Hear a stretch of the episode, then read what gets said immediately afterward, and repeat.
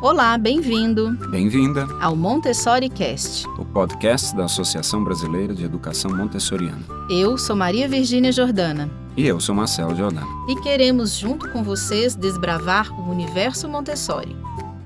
Que bom ter você conosco aqui mais uma vez. É sempre uma alegria receber você em nossa casa. No episódio de hoje, eu vou conversar com Sônia Joraz, parceira da Talita na empreitada do Constructor Sui. Mas hoje ela vai nos contar um pouquinho sobre como surgiu a ecologia humana.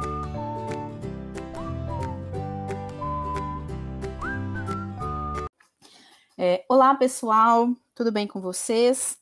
Hoje eu vou conversar com a Sônia Joraz, nossa convidada especial hoje aqui do Montessori Cast, e nós vamos falar nessa rodada sobre a ecologia humana.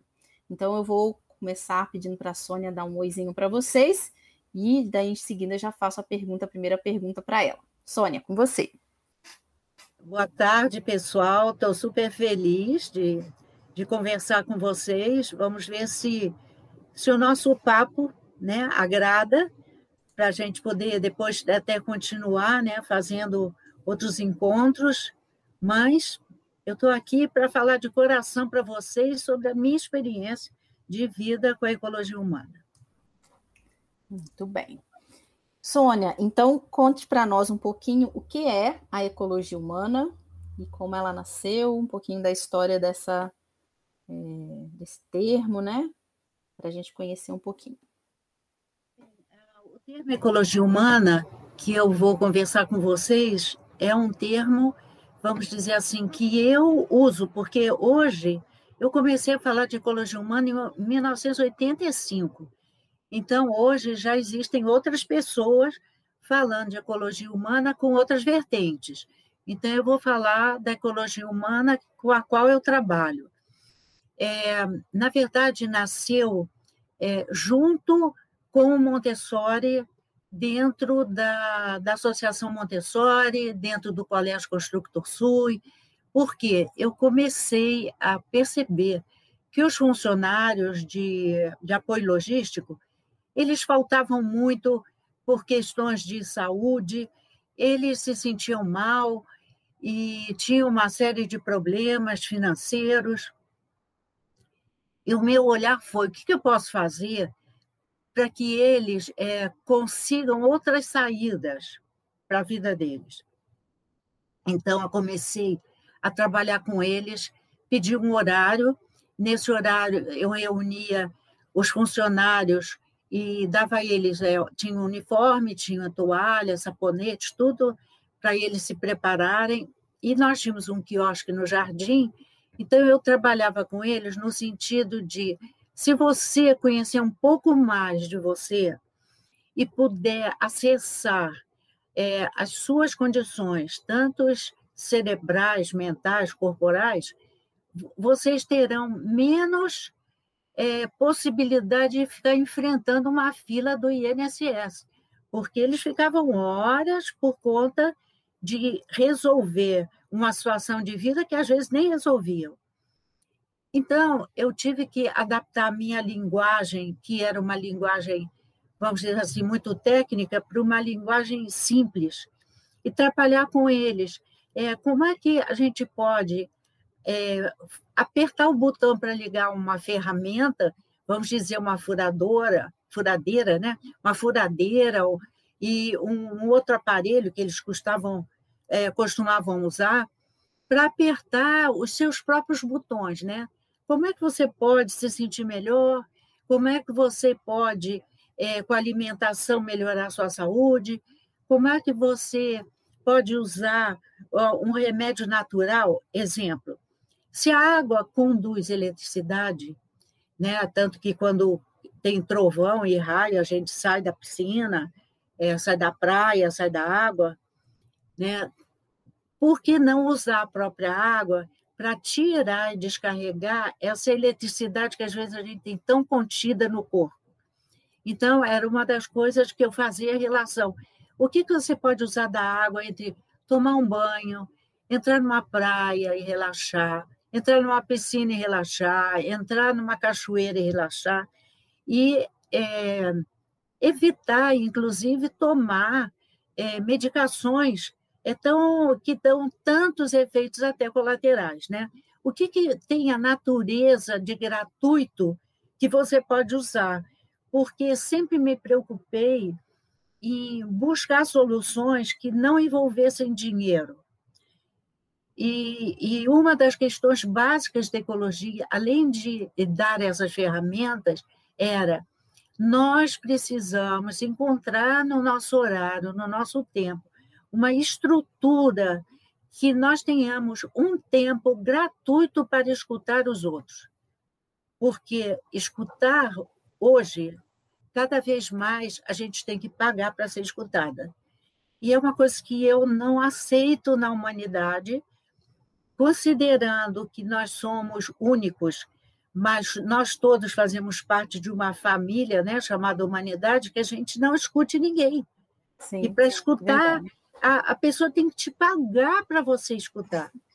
Então, se você não tem dinheiro, ninguém escuta, está todo mundo ocupado, está todo mundo é, sem saber que pode, é de dentro para fora, com uma palavra, com um olhar, é, ajudar alguém que está aflito. Então, essa é uma das características do curso. Mas voltando para os funcionários. E aí eu comecei a trabalhar com os funcionários, e, e eles, todo dia, eles diziam: ah, está na hora, está na hora, vamos. Então, eu senti que aqueles exercícios de relaxamento, exercícios de respiração, é, explicar como o corpo funcionava, o que, que fazia cada órgão em termos é, de conceito mesmo, para que eles pudessem entender por que, que eu estou com dor no fígado, e por que, que eu não estou, por que, que eu estou com dor de estômago, por que, que eu não estou com dor no pé, por que, que, por que, que isso, o que, que isso significa? Eles começaram a faltar menos, começaram a se dedicar mais ao, ao trabalho. E aí um grupo de crianças da escola falou, Sônia, você pode é, fazer isso com a gente? E eu, muito voltada, que eu sou uma pessoa assim muito da ética, do respeito, eu disse para as crianças: olha, eu coordeno o colégio, então a minha função no colégio é outra, e eu não posso conversar com vocês sobre determinadas coisas que fogem a essa estrutura do colégio. Eu falo de coisas diferentes.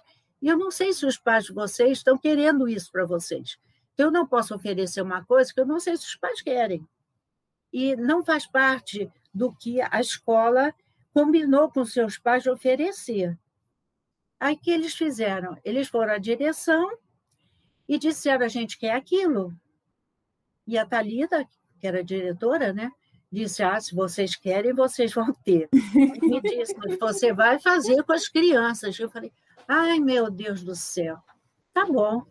Aí eu conversei com os pais, e conversei com as crianças e comecei a trabalhar com eles.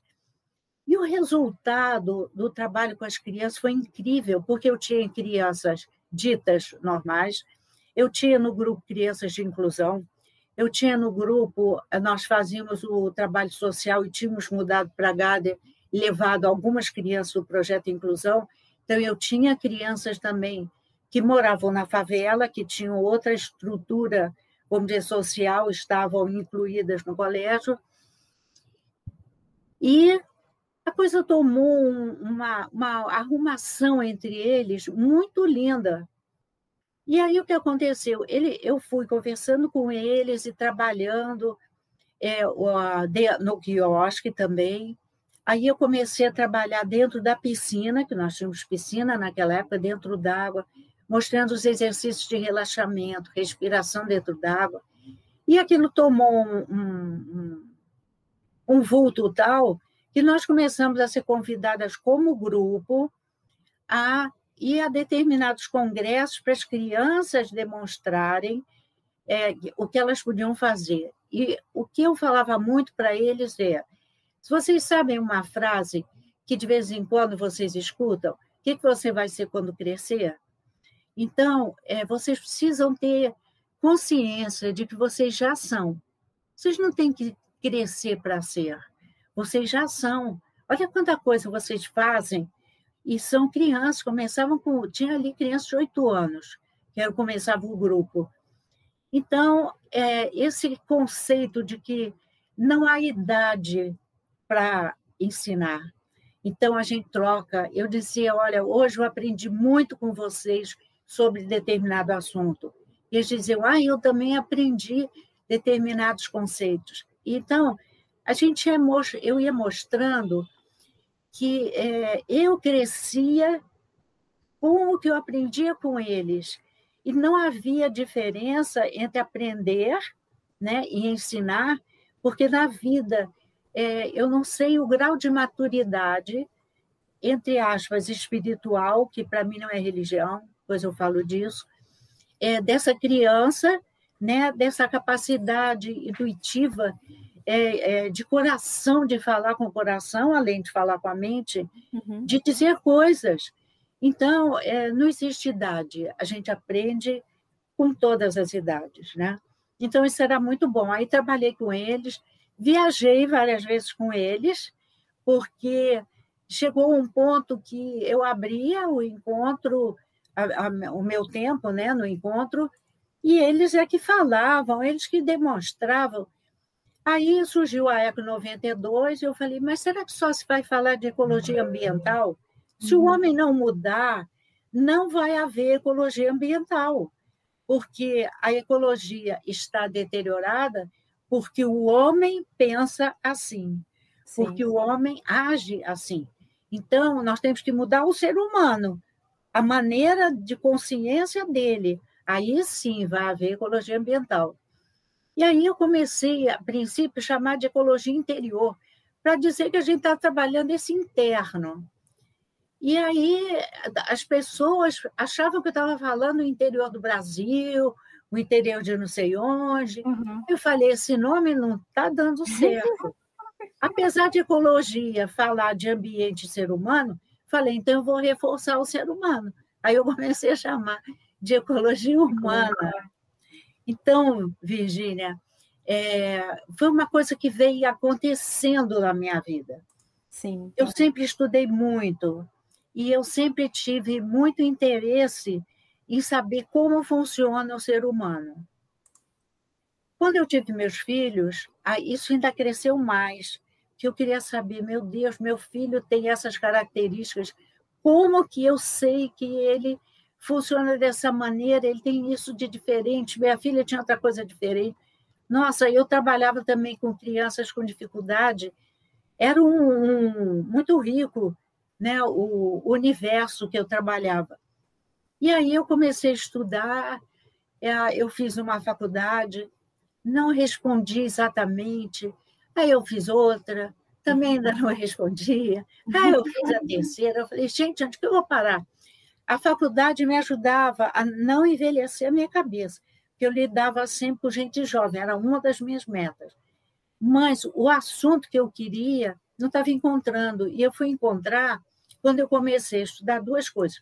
Uma, psicobiofísica, que estuda os fenômenos psíquicos, biológicos e físicos é, através da energia. Aí eu comecei a vislumbrar um caminho. Sim, e depois a metafísica. E aí eu descobri uma coisa muito importante na minha vida. Eu li algumas coisas que eu fazia sem ter estudado. Falei, gente, por que, eu faço isso?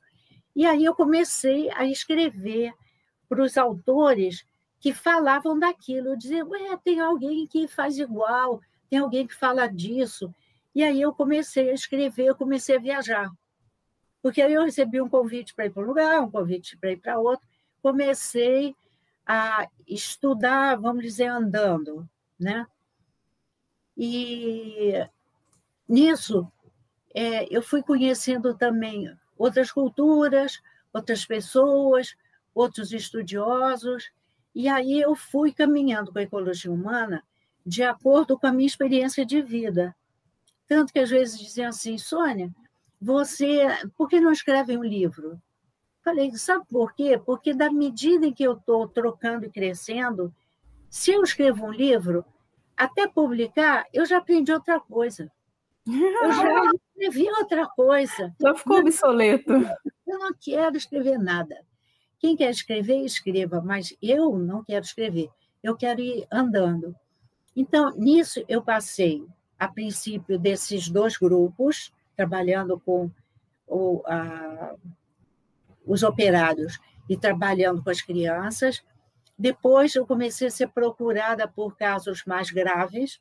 Aí, eu trabalhei uns oito anos, mais ou menos, com terminais, com pessoas que estavam no limite, e às vezes os médicos mandavam, que não sabiam mais o que fazer, ou as pessoas levavam a pessoa conhecida, e eu falei, ai meu Deus, o que, que eu faço agora? Porque eu não fiz nenhum curso para fazer isso. Aí eu comecei a trabalhar, descobrir caminhos.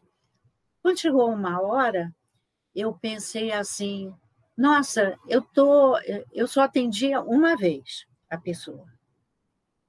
E aí eu pensei, por que, que eu estou criando uma dependência? Né? A pessoa está mal, vem para mim. Não, eu não quero isso. Porque se eu acredito no ser humano, as pessoas, as mais variadas pessoas, têm condições de fazer o mesmo que eu faço. Então, por que, que eu não ensino a fazer? Aí eu comecei a dar curso a dar curso mostrando assim: olha, eu fiz assim, funcionou, e hoje eu tenho certeza que cientificamente está certo, e é, fora da ciência, vamos dizer assim, num canal mais sutil também funciona. Aí eu comecei a trabalhar com as pessoas.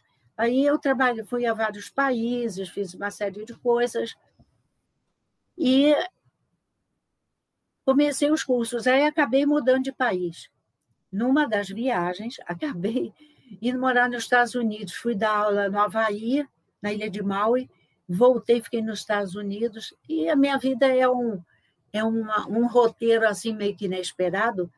Então, eu fiquei, minha filha depois foi estudar, é, eu fiquei em Miami, minha filha foi para Miami estudar, meu filho estudou em Nova York. Então, nós fomos mudando, foi uma vida a três, assim, de mudanças.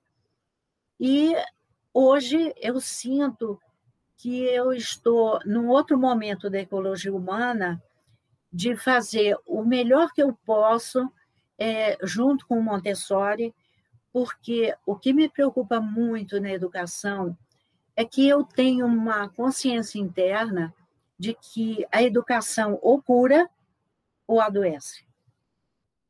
Então, a nossa responsabilidade de lidar com as crianças de lidar com os jovens, lidar com os adultos, ou nós vamos ajudar com que ele se entenda, tenha quem o escute, e ele possa ter saúde, uma vida saudável interna, para que ele faça o externo também com saúde, ou eu adoeço. Adoeço com os meus, é, os meus critérios, adoeço com a minha cara feia, adoeço com o meu olhar, adoeço com as minhas palavras. Então, aí é, eu comecei a juntar tudo. Então, a ecologia humana, para mim, ela é um enredo da minha trajetória, que tem a ciência de um lado e tem a espiritualidade de outra. Aí, o que eu entendo de espiritualidade? Espiritualidade é um termo que, até o presente momento, ainda não tem outros nomes. Então, tudo que do campo eletromagnético passa para outros planos sutis e outras dimensões, ainda se diz espiritual. Eu acredito que, na medida em que a gente for evoluindo o estudo, vá se trocando esse nome por nomes que não misturam com religião. Porque religião é, para mim, é uma, uma escolha de um ritual de alguma coisa que você crê. E que pode ter um ritual, pode ter outro, desde que seja um ritual para o bem, para mim está valendo. Não tem nenhuma religião melhor, nenhuma que é a única que dá certo. Qualquer religião que tenha a ver com os seus critérios internos de escolha, se são religiões para o bem, para mim, está ok. É. Então, é, quando eu falo espiritual, deixo isso bem claro, porque senão a pessoa diz, ah, eu não vou, já tive isso, não vou fazer seu curso não, que minha religião não permite. Ué, eu não estou falando de religião, Por que, que a sua religião não permite? Sim. Entendeu? Então, isso tem que ficar bem claro, porque confunde muitas pessoas. Então, eu falo dessas camadas ou dessas energias que vão além desse campo de energia que nós temos em torno aqui, mais conhecido como campo eletromagnético. Então, eu trabalho na terceira dimensão, que é o corpo físico, o mental, o emocional e o é, espiritual em termos, e depois, então, eu trabalho com as outras, as outras possibilidades. Uhum. E é isso, coisas que nós todos temos, canais que nós todos temos e que não sabemos que temos. Nós temos teclas desconhecidas e não usamos. Então, agora que nós estamos passando de uma era para outra, então, mais hora propícia para entender disso não há. Então, eu acho que no momento é entender onde estamos, para onde vamos. E trabalhar os adultos, que, como a Montessori mesmo fala, o adulto é que atrapalha a vida da criança que não tem autonomia, porque ela tem esse mestre dentro dela, que vai ajudá-la numa trajetória. E o adulto está sempre determinando o tempo, a maneira, tudo dela, e não dá o espaço para ela fazer esse processo pessoal. Então, por isso que, para mim, a ecologia humana e o Montessori estão ligados. Não quer dizer que não existam outras teorias, outras maneiras de educar. Porque, na verdade, quem faz o processo é o ser que tem uma determinada consciência, não é o título. Nenhum título acadêmico vai fazer um ser mudar. O que vai fazer um ser mudar é aquele que tem o conhecimento acadêmico ou não, porque há muitas pessoas simples que têm uma intuição e um conhecimento interno que fazem acontecer. E às vezes quem tem 500 títulos não conseguem realizar a transformação do outro, porque na verdade você não transforma o outro, você se transforma e aquilo que você oferece, o outro se abre. Então, é, isso é um dá panos para mangas. Eu não sei Com se certeza. uma live, Virgínia, dá para tudo não. Porque e eu gosto, eu amo o que eu faço. E gosto de pessoas. E gosto de pessoas complicadas e descomplicadas. Porque há pessoas que só gostam de pessoas descomplicadas. Eu gosto de pessoas. Eu gosto de várias idades, entendeu? Então, é, eu me empolgo tanto que eu perco a hora. Então, eu vou ter que também controlar isso, porque eu esqueço da vida. Estou falando daquilo que eu amo tanto, entendeu? Nossa, a gente está amando ouvir, tenho certeza que o pessoal também está. Então, então é, eu estou falando aqui de coração, não tenho nenhum papel, né, nada escrito, não fiz nenhuma decoreba, porque não acredito em decoreba. Eu simplesmente estou falando, né, dizendo o que eu sinto, dizendo o que eu acredito, e à vontade com vocês. O que eu puder é. fazer que troque com vocês, eu estou aqui para isso. Maravilha. Queria agradecer a Sônia. Obrigada, Sônia, pelas partilhas, pelas trocas. Você quer deixar uma palavrinha final antes da gente se despedir? Olha, Virginia, eu só tenho a agradecer, né? É, fica meio parecido com todo mundo agradecer a oportunidade, mas é, a oportunidade de falar alguma coisa de uma vida, porque, na verdade, é assim que eu vejo a ecologia humana, como eu vejo o Montessori, né? uma maneira de viver. E eu estou à disposição para outros encontros, se for do interesse. Estou à disposição para fazer algumas coisas práticas, para que as pessoas entendam com mais clareza determinados pontos. Aí você vê qual é o interesse das pessoas, se houver. Se não houver, eu agradeço de ter estado aqui nesses dois períodos com você e com quem está ouvindo. Isso, tá? mas nós já estamos marcando, viu, pessoal? Não se preocupem não, que nós já estamos combinando aqui e já saímos daqui com altos combinados, né, Sônia? A gente se vê tá mais vezes.